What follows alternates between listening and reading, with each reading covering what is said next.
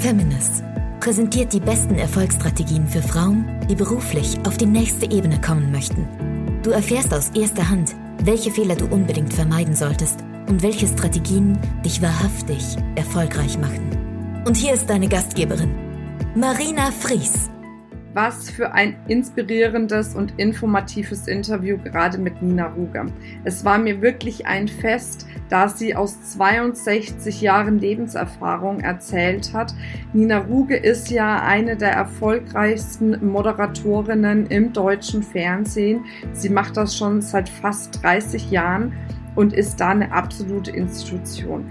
Sie hat wirklich ganz viel von ihrem Wissen, von ihrem Know-how weitergegeben und ich bin mir absolut sicher, dass du daraus ganz, ganz viel für dich selbst, für dein Business, für dein Leben ziehen kannst. Ich wünsche dir eine fantastische Zeit jetzt im Interview mit Nina Ruge.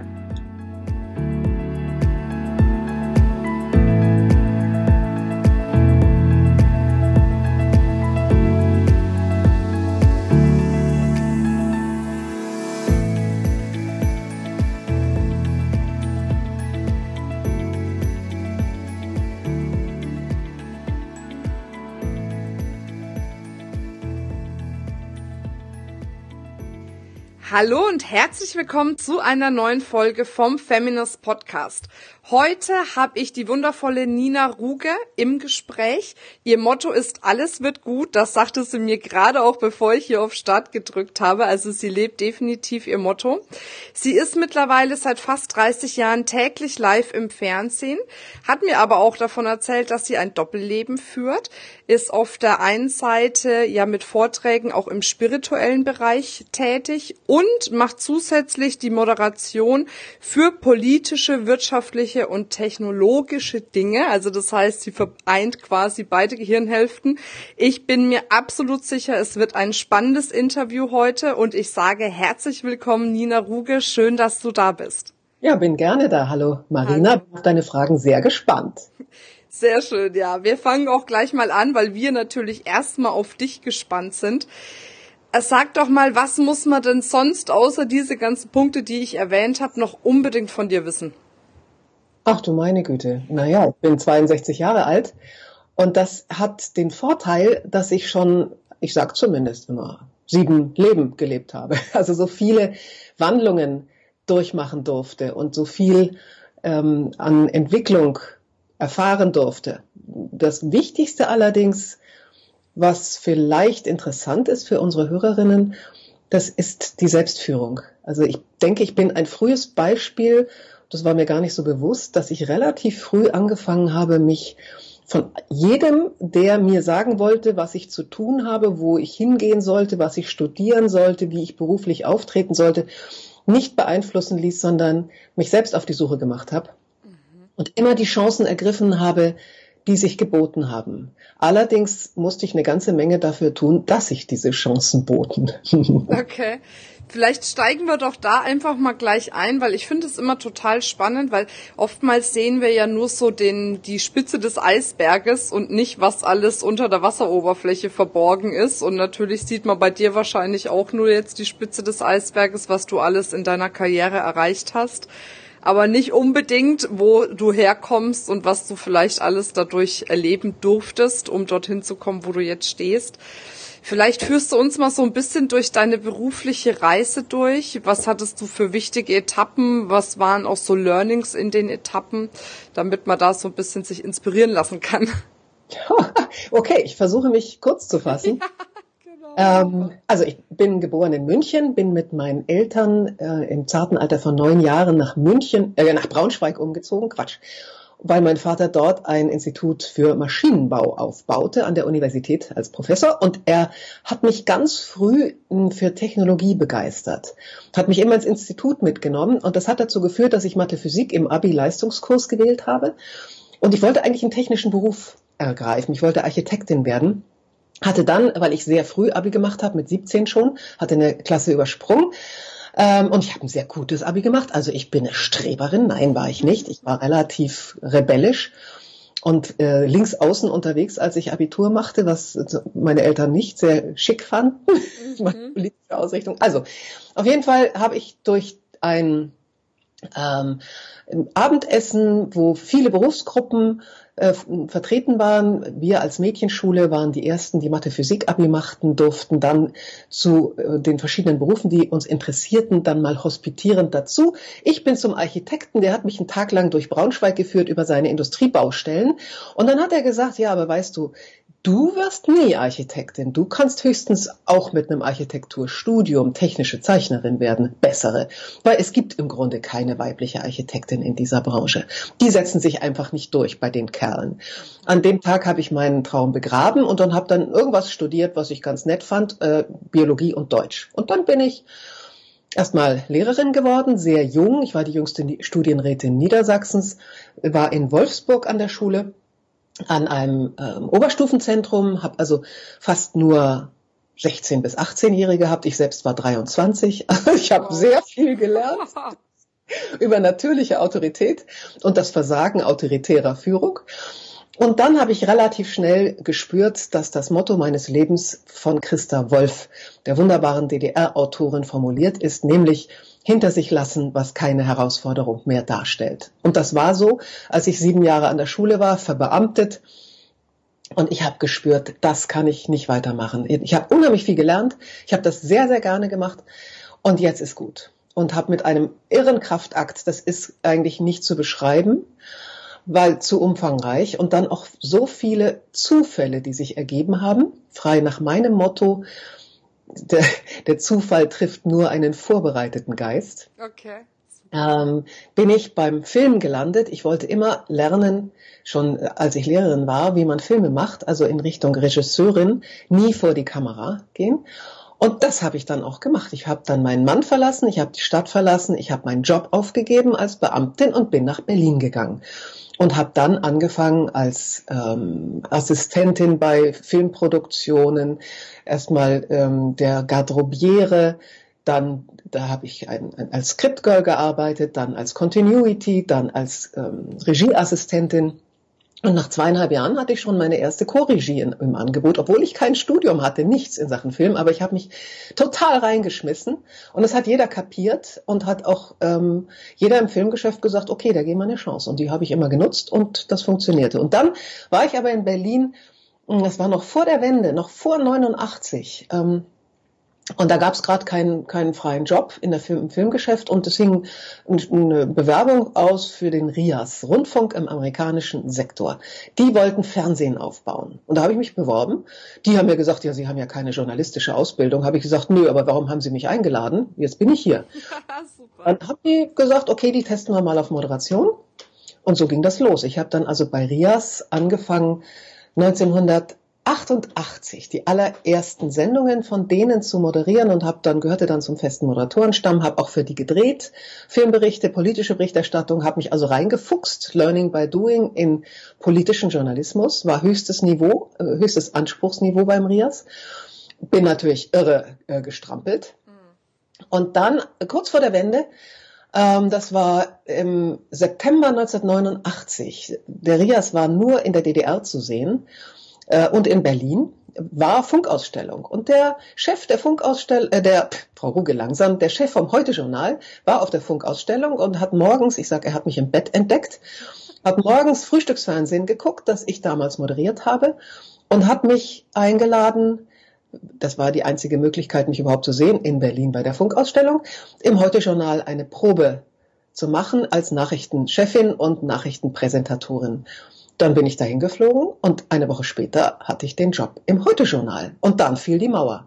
Und dann kann sich vorstellen, kann, könnt ihr euch vorstellen, was alles los war. Ich bin dann pendelt zwischen Berlin und Mainz, habe im Heute-Journal die Nachrichten geschrieben, ausgewählt, moderiert und dann parallel aber Frühstücksfernsehen bei Rias TV gemacht. Und dann ging es immer so weiter. Ich habe immer wieder so nach vier Jahren im Heute-Journal, das war gut, konnte ich nichts mehr lernen, hinter sich lassen, was keine Herausforderung mehr darstellt. Meine Nachfolgerin Gundula Gause ist immer noch da und liebt das. Für die, die, ist da ideal, aber ich musste weiter. Und dann habe ich die Nachtnachrichtensendung gestartet im ZDF mit Riesenproblemen und Schwierigkeiten. Um ein Haar wären wir abgesetzt worden. Dann waren wir plötzlich erfolgreich. Nach vier Jahren habe ich gesagt, ich suche eine neue Herausforderung. Dann hat mir der Chef, der Intendant gesagt, okay, wir wollen Leute heute eine People Sendung täglich live starten. Willst du das aufbauen? Habe ich gesagt, ja. habe das angefangen in München, habe das zehn Jahre auf den Tag genau moderiert und dann bin ich da auch wieder ausgestiegen 2007, weil ich wieder was Neues machen wollte. Und heute bin ich wieder so unterwegs, wie es eigentlich meiner Leidenschaft entspricht, nämlich Politik, Wirtschaft und Technologie auf der einen Seite in Form von Kongressen und Podiumsdiskussionen, bin nicht mehr im Fernsehen. Mit 62 hat man im öffentlich-rechtlichen Fernsehen als Frau keine Möglichkeit mehr. Das ist einfach so. Und ähm, bin aber parallel eben mit meinem zweiten Lebensthema unterwegs. Bücher schreiben, äh, Vorträge halten, Seminare geben, Online-Coaching zum Thema Selbstentwicklung. Punkt. Wahnsinn. also da war schon so unendlich viel drin, dass ich überhaupt gar nicht weiß, wo ich jetzt anfangen soll, noch tiefer nachzufragen. Ähm, wir, wir fangen einfach mal nochmal bei dem Wendepunkt an, weil das ist für mich ja immer spannend. Was würdest du, also du hast ja mehrere Wendepunkte in, in deinem Leben gehabt. Ähm, welcher war für dich so der wichtigste? War das damals, als du deinen Mann verlassen hast und umgezogen bist, oder würdest du irgendwas anderes als deinen wichtigsten Wendepunkt erachten? Das hast du genau richtig gesehen. Das war definitiv die wichtigste Erfahrung in meinem Leben. Bis dahin hatte ich zwar ähm, äh, ja ich, mit meiner extrem linken Biografie, die, von der ich mich dann irgendwann verabschiedet habe, dann fand ich Backwaren ganz toll und solche Sachen. Also meine ganzen Selbsterfahrungstrips, äh, die waren schon ein bisschen ungewöhnlich, aber ich habe doch relativ klassische Schiene gefahren. Also ich habe studiert, habe ein sehr gutes Examen gemacht. Ich gehöre zu den geburtenstarken Jahrgängen. Von meinem Jahrgang hat niemand einen Referendariatsplatz zum Beispiel bekommen. Ich war die Einzige. Ich habe also dann äh, noch ein Referendariat gemacht und bin dann fest angestellt worden als Beamtin später. Man braucht eine Weile, bis man Beamter wird. Und das war so, ähm, ich war zwar immer so ein bisschen der, der Exot, ja, weil ich auch immer anders aussah, aber ich habe eine klassische Lehrerkarriere ähm, angestrebt dann doch und es auch getan. Mhm. Und der Schritt daraus, ich war umgeben von Menschen, die Häuser bauten, Kinder kriegten und Familie gründeten. Und ich habe gesagt, ich äh, gebe meinen Job auf, verlasse meinen Mann und verlasse die Stadt. Das war, ähm, das war ein irrer Schritt, muss ich im Nachhinein wirklich sagen. Das Leben wird vorwärts gelebt und rückwärts verstanden. Ich verstehe im Rückwärtsgang, dass ich ähm, so stark die, die Thematik in mir hatte und die Sehnsucht in mir hatte, ähm, noch meine, meine Fähigkeiten, meine Neugier, all das noch viel weiter zu entwickeln und dem nachzugehen, dass ich das in der Stadt Braunschweig mit äh, Arbeitsort Wolfsburg und mhm. verheiratet in einem Eigenheim mit einem Lehrerjob nicht kann. Und deshalb habe ich mich entschieden, ich gebe das alles auf und gehe meiner Leidenschaft nach, obwohl ich noch nicht wusste, ob das wirklich erfolgreich sein wird. Und wir sind ja in Deutschland ganz stark so äh, trainiert, dass eigentlich nur ein Job funktioniert, für den ich ein Zertifikat habe, eine Doktorarbeit oder eine Ausbildung und ein Diplom oder was auch immer. Ich habe gesagt, ich mache das trotzdem. Ja. Das war verdammt nochmal mutig, hätte auch schief gehen können. Ist mhm. zum Glück nicht schief gegangen wie hast du den Mut genommen? Weil das ist ja genau das, also viele, die jetzt zuhören, glaube ich, stehen an einem ähnlichen Punkt, dass sie ein Leben irgendwann mal gewählt haben. Ich habe ja auch eine, eine etwas ältere Zielgruppe zum Teil, die ein Leben gewählt haben, wo sie jetzt in sich spüren, das ist nicht mehr das, was ich möchte.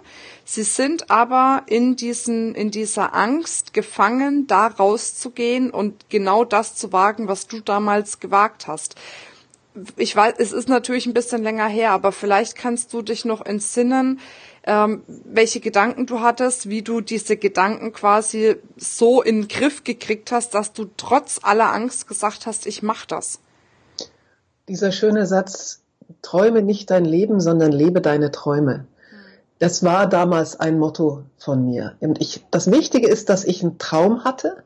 Der war nicht konkret. Der war Filmgeschäft. Ich möchte lernen, wie man Filme macht. Ich hatte mich auch an der Film- und Fernsehakademie in Berlin beworben, war dann, es ist eine irre Geschichte, parallel zu einer Woche, in dem ich weiß ich nicht, wie viele mündliche Abiturprüfungen abnehmen musste als Studienrätin, von meinem Direktor freigestellt, habe die Prüfung in Berlin gemacht, parallel die Prüfungen abgenommen und die haben mich dann nicht genommen, letztlich, weil ich zu alt war. Damals war ich 29 und die anderen Bewerber waren eben deutlich jünger und die haben dann doch gesagt, nee, die ist uns zu alt. Und diese riesen erste Niederlage in meinem Leben, die hat mich dann nochmal angespornt und mir gezeigt, ich will das machen. Und dann habe ich ähm, alles in Bewegung gesetzt, um diesen Traum zu leben. Bin an die, äh, habe meine Stundenzahl an der Schule reduziert, habe an der Filmhochschule in Braunschweig nebenbei in der Filmklasse studiert, habe mir ganz viel Literatur zum Thema Filmemachen besorgt, bin ins Kino gerannt ohne Ende und ähm, habe einfach mir diesen Traum konkret äh, gemacht, soweit es möglich war in Braunschweig. Also, und die Leidenschaft kam dann damit. Die Leidenschaft, und ohne die Leidenschaft, ohne die Emotion ist so ein Weg nicht zu gehen. Und mhm. kommt noch, dass damals in Berlin die Mauer stand noch, es gab unheim, unheimliche Wohnungsnot, man hatte, es gab kaum eine Möglichkeit dort zu, eine Wohnung zu finden, die, die ich irgendwie finanzieren konnte. Ich hatte ja kein Geld, habe ja dann ähm, nichts mehr verdient und vorher die Stunden reduziert. Ähm, also dieses, ich, ähm, erstmal musst du eine Vision haben, du musst dann dir genau recherchieren, was sind die Punkte, die du brauchst, das, was für Ausbildung, welcher Ort ist der richtige, äh, wo ähm, gibt es Ausbildungsmöglichkeiten ähm, und das versuchen mit aller Kraft umzusetzen. Und wenn das nicht geht, dann einfach springen und es dort machen indem du alles andere hinter dir lässt. Das ist vielleicht nicht möglich, wenn man eine Familie hat, wenn man für Kinder sorgen muss und diese Verantwortung hat. Das hatte ich eben damals nicht. Ich war komplett frei, abgesehen davon, dass ich verheiratet war. Und so dieser schöne Satz, wenn du gesprungen bist, hast du den Ort der Landung längst geträumt. Das war bei mir so. Ich hatte den Ort der Landung geträumt und ich bin da auch gelandet. Mit einem irren Kraftaufwand. Ich kann mich nicht erinnern, jemals mehr als fünf, sechs Stunden geschlafen zu haben. Ganz wenig Geld. Ich habe irre gekämpft, aber ich habe nie das Gefühl gehabt, ich habe einen Fehler gemacht. Ich war mir immer sicher, ich war ins Gelingen verliebt und nicht ins Scheitern. Also das heißt, auf der einen Seite, um es jetzt mal ganz konkret zu sagen, hast du dich sehr gut vorbereitet.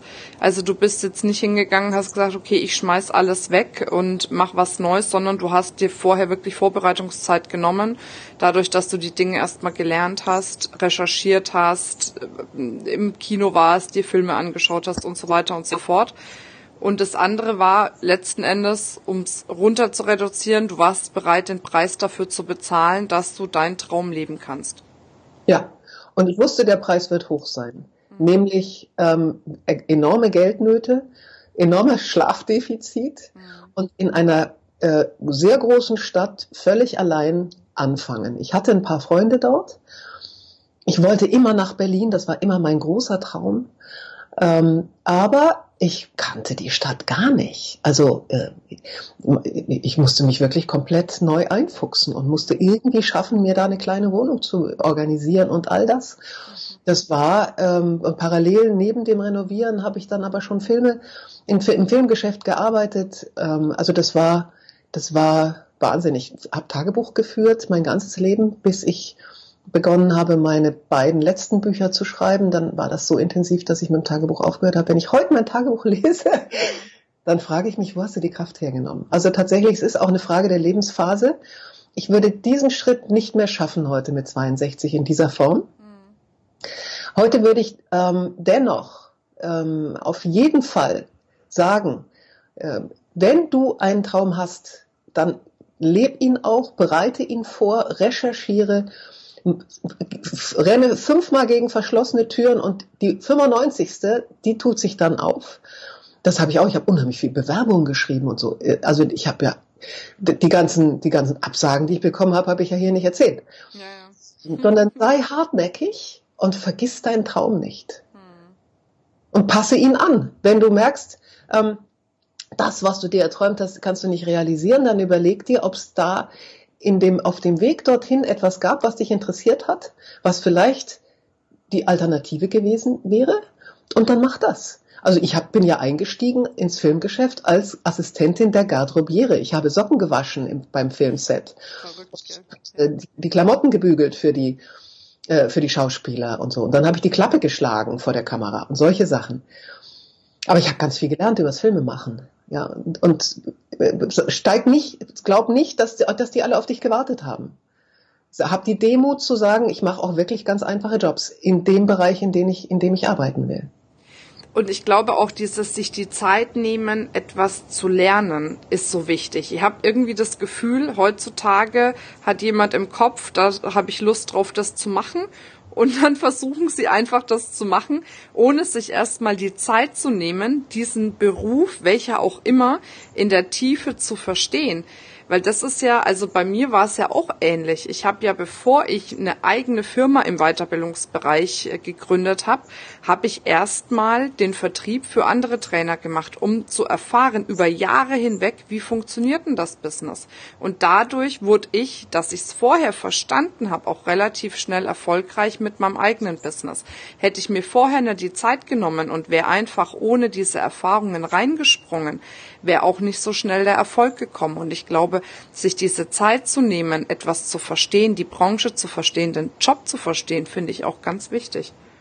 Finde ich unglaublich wichtig, was du sagst. Ich denke sogar, wenn ich an der Film- und Fernsehakademie in Berlin aufgenommen worden wäre als 29-Jährige und ich hätte da erstmal drei Jahre studiert ähm, und alle, alle wichtigen technischen Fragen, aber vor allem auch, was ist moderner Film und so weiter. Ich bin mir gar nicht so sicher, ob ich meine Karriere in dieser Form so gemacht hätte, weil die Praxis, die ich dann anstelle als Lernfeld genutzt habe, das war so elementar.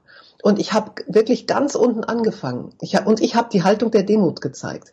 Ich, am Anfang hieß es immer, oh Gott, da kommt die Studienrätin, na, die Besserwisser, da werden wir ja was erleben. Und als die merkten, dass ich da hingekommen bin und gesagt habe, ich weiß nichts, ich will alles lernen und ich hänge mich total rein und ich bin ähm, 24 Stunden am Tag nur wissbegierig und lerne, die, wie Filme machen geht. Und so habe ich das gemacht. Ich war bei zig Filmproduktionen vom ersten bis zum letzten Tag dabei, auch in der Vorbereitung.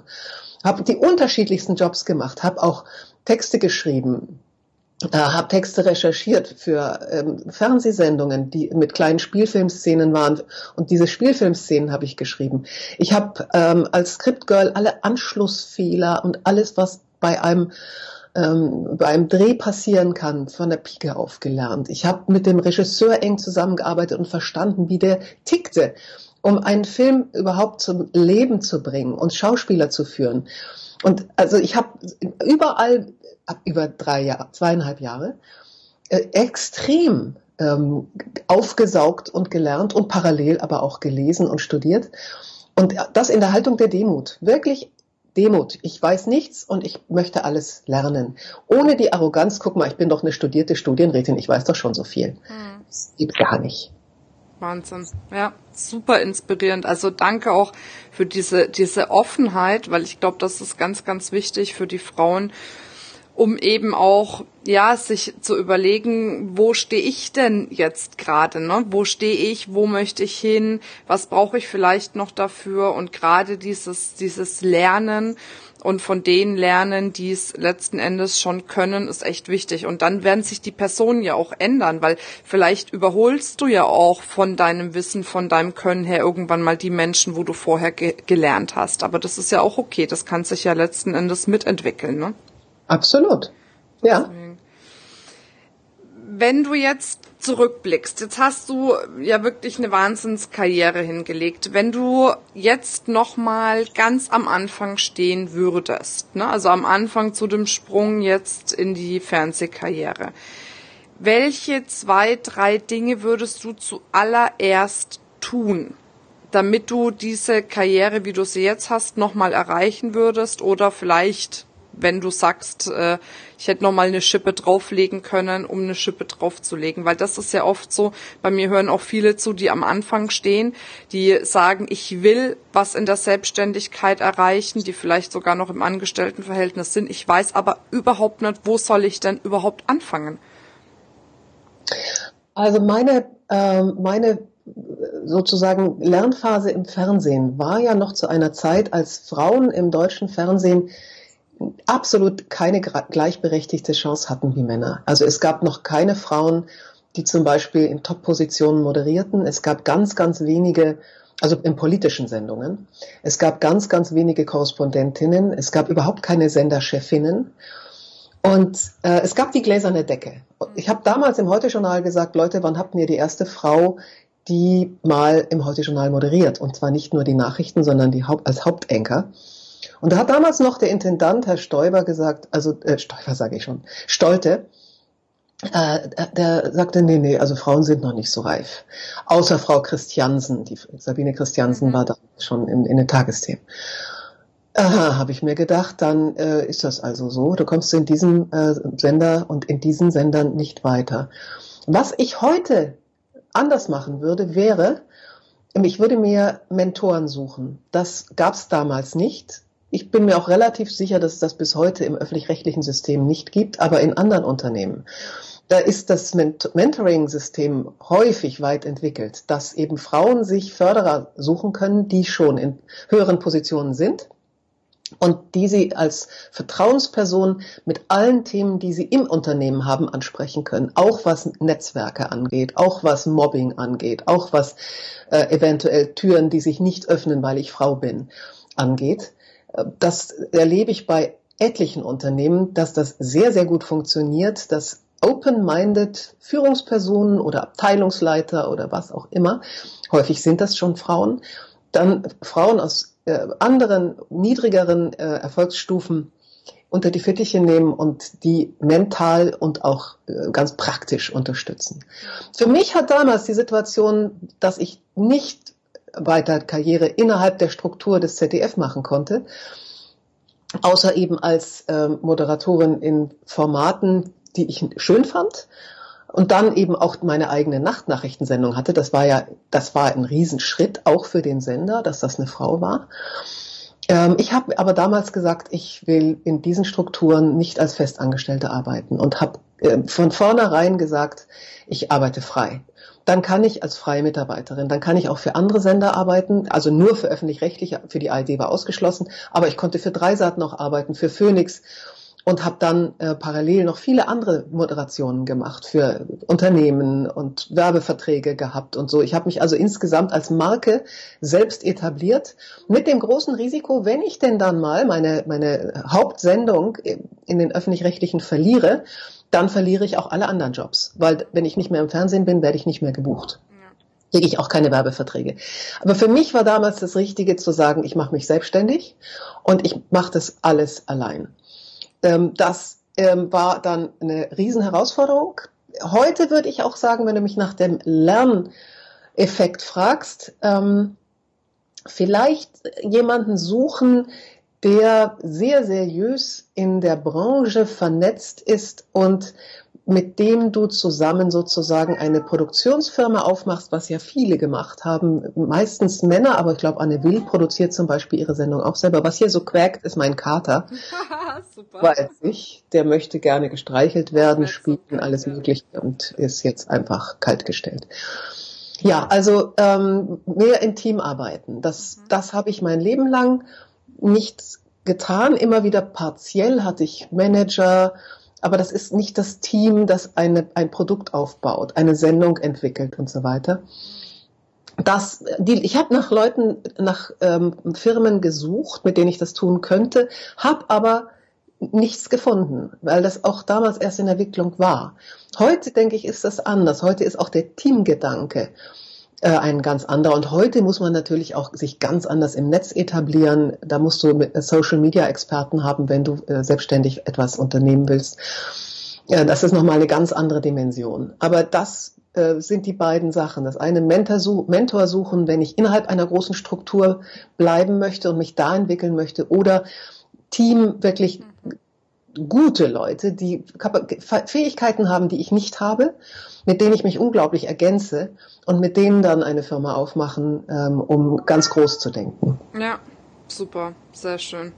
Das ist auf jeden Fall gut. Also gerade auch dieser Teamgedanke und das Mentoring ist etwas, was auch ich erkannt habe, dass das wirklich, wirklich wichtig ist. Viele Frauen denken ja, sie müssen ihren Erfolg alleine schaffen, weil sie sonst schwach sind.